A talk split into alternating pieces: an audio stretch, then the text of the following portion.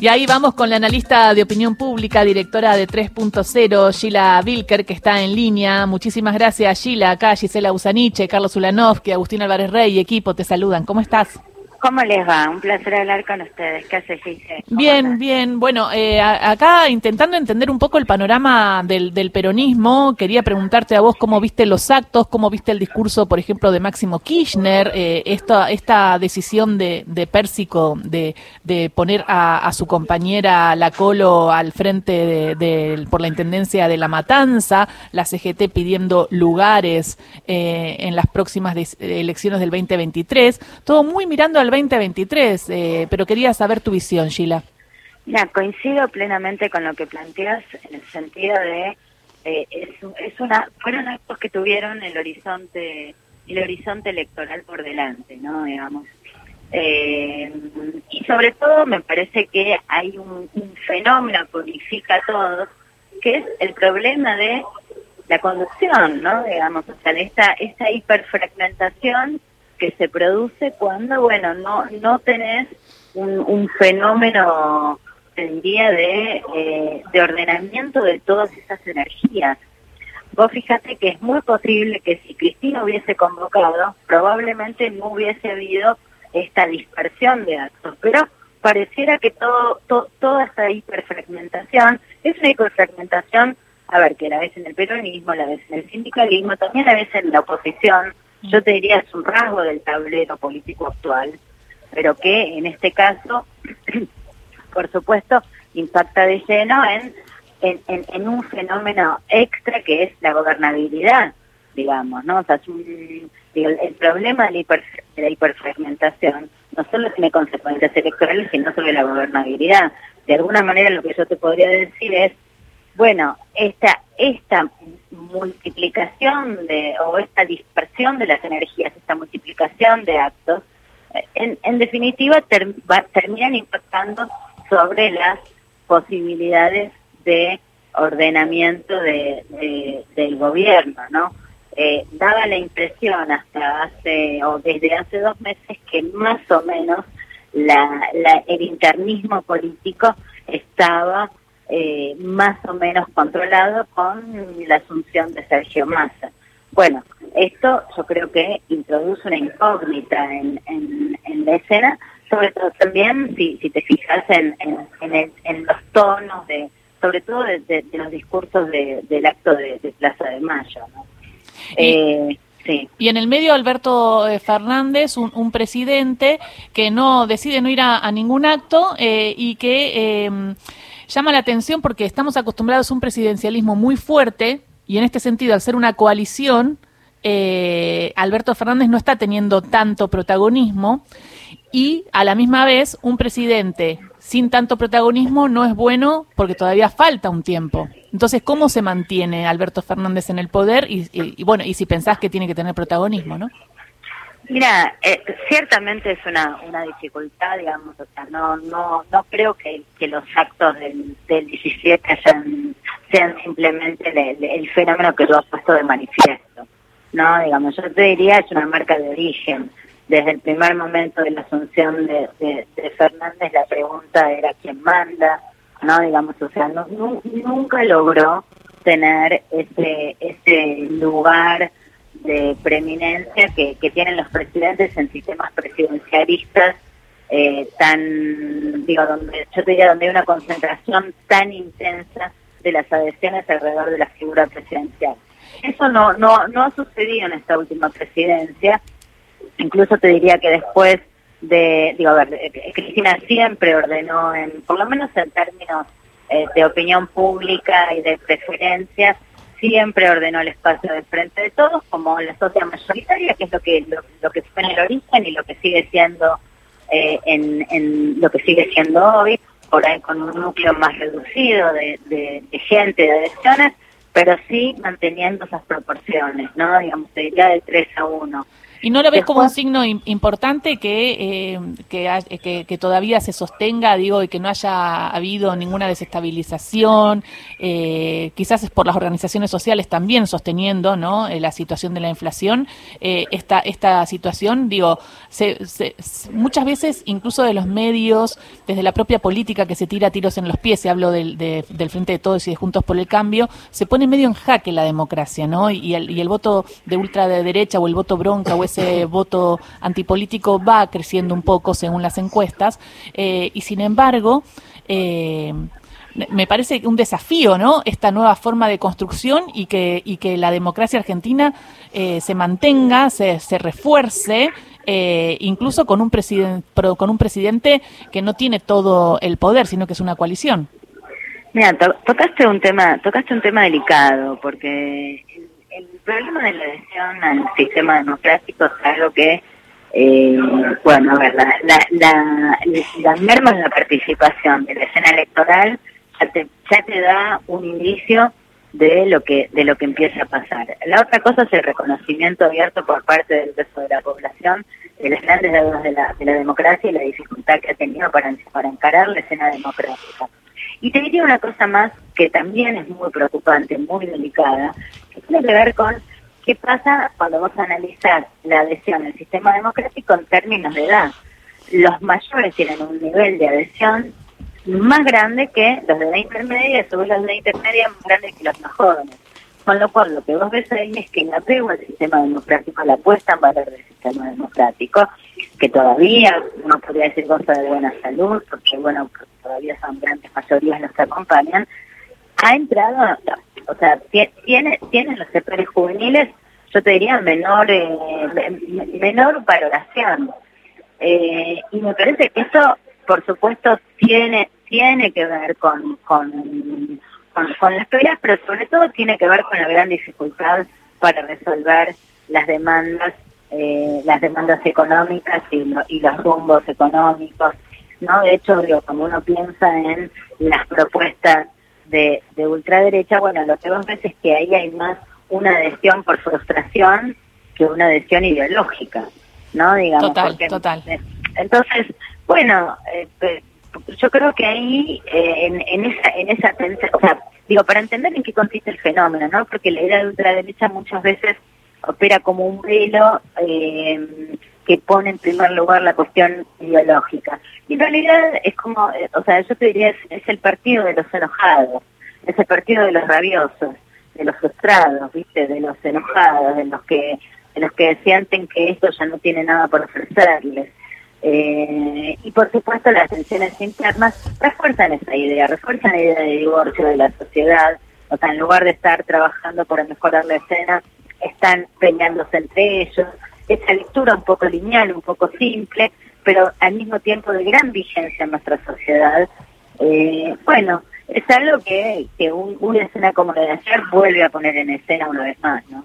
Eh, Sheila, buen día. Hoy acá en la mesa Hablábamos mucho sobre ley y el presente de ley y el futuro de ley. Y te quiero preguntar, en tus encuestas, ¿cuándo recordás que apareció por primera vez ese nombre? Mira, por supuesto nosotros lo empezamos a medir sistemáticamente en, de cara a la elección del 2021.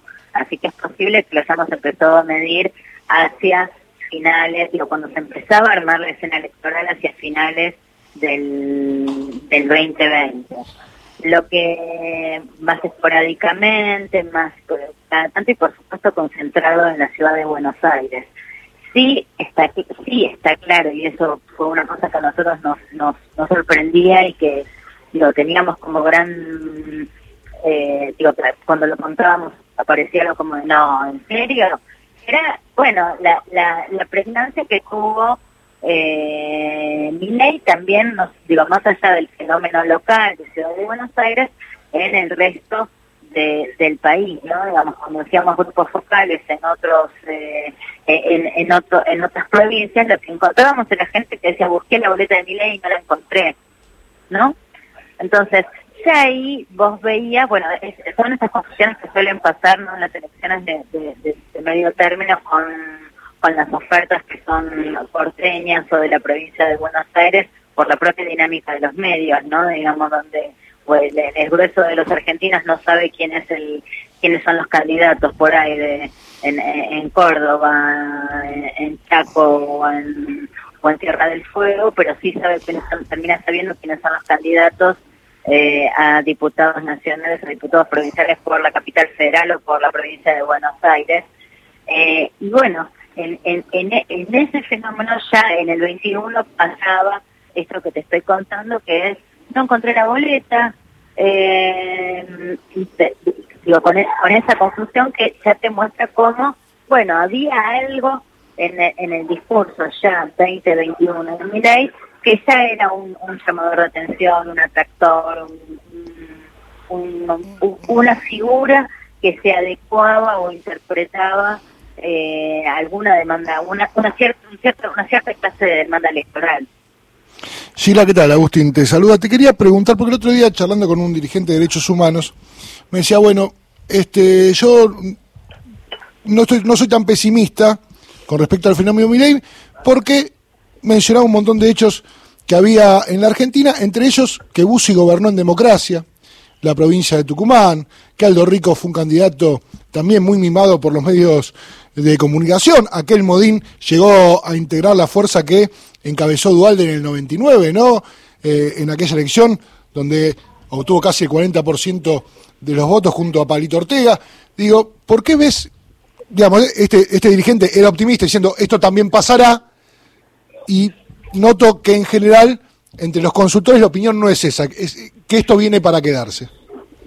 Mira, yo creo que la diferencia entre, entre los fenómenos de, de, ultraderecha o, movimientos más eh, eh, como, los que vos denuncias y el fenómeno Milei tiene que ver, o sea, hay una diferencia eh, y, creo que la diferencia es, primero vos tenés un, candidato en un contexto internacional donde ves que empiezan a aparecer estos emergentes que son en simultáneos, en simultáneo, o sea, que en simultáneo interpelan tres cosas ¿no? Digamos, la rabia, como decíamos recién, la, la, frustración, digamos, las posiciones más extremas eh, y, la figura de la, la figura del, de la antipolítica.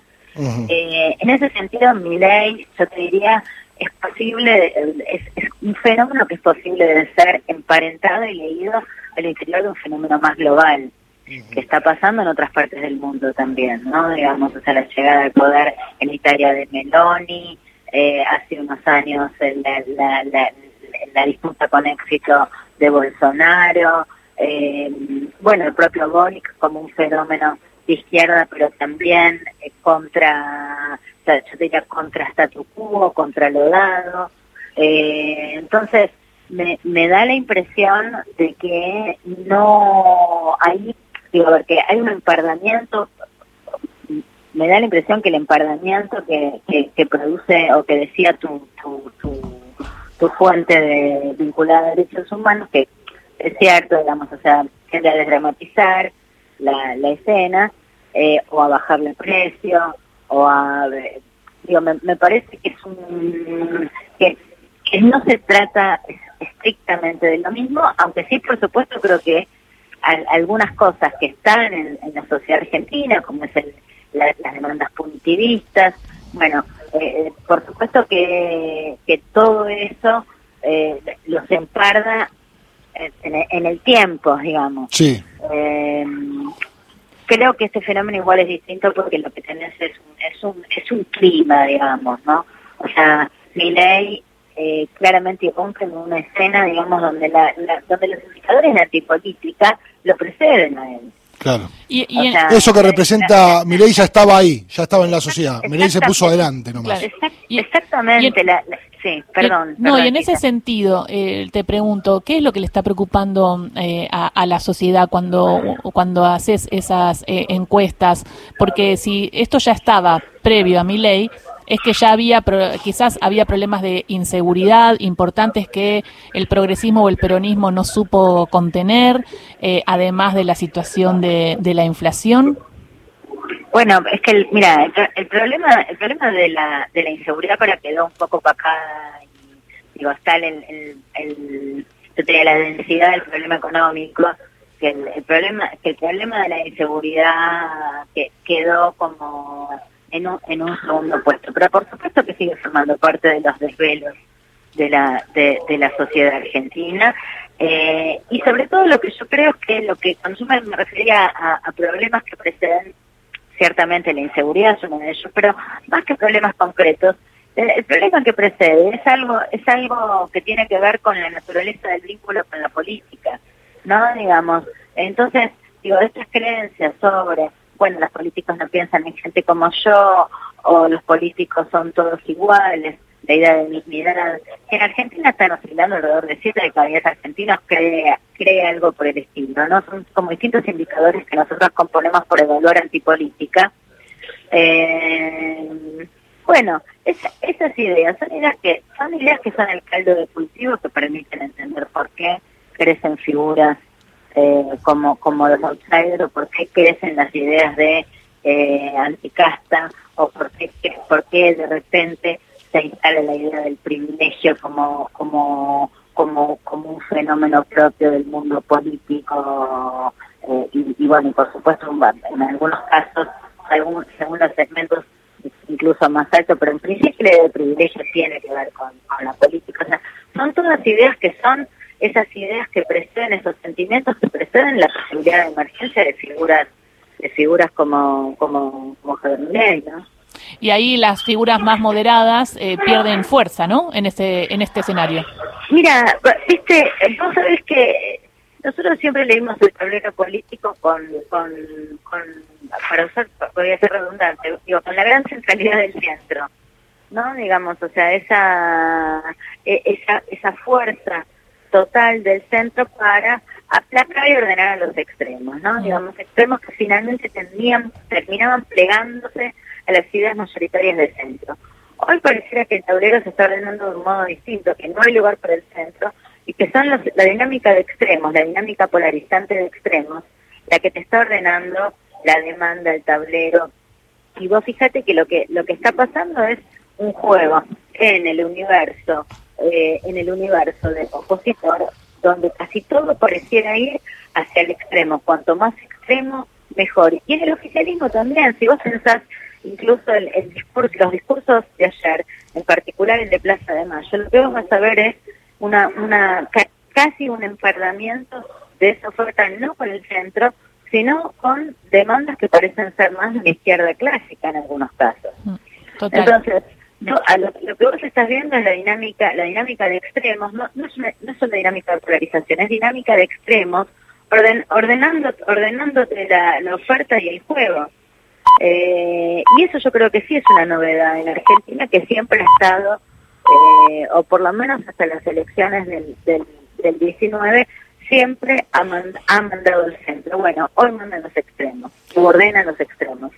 Muchísimas gracias, Gila, por estas reflexiones para entender más la realidad política que está bastante brava. Así que está bueno, me quedo con esta idea por la pregunta de, Agustín de, quién estaba antes y quién después y, que precedían las ideas a la figura de la antipolítica eh, de mi ley y con esto último que decís que nos llama la atención el tema del extremismo. Eh, bueno, veremos cómo se desarrolla y en otro momento hablamos, ¿te parece? Un placer, un placer, un saludo para la mesa. Beso grande. Sheila Vilker, analista de opinión pública, directora de 3.0, pasó por Radio Nacional.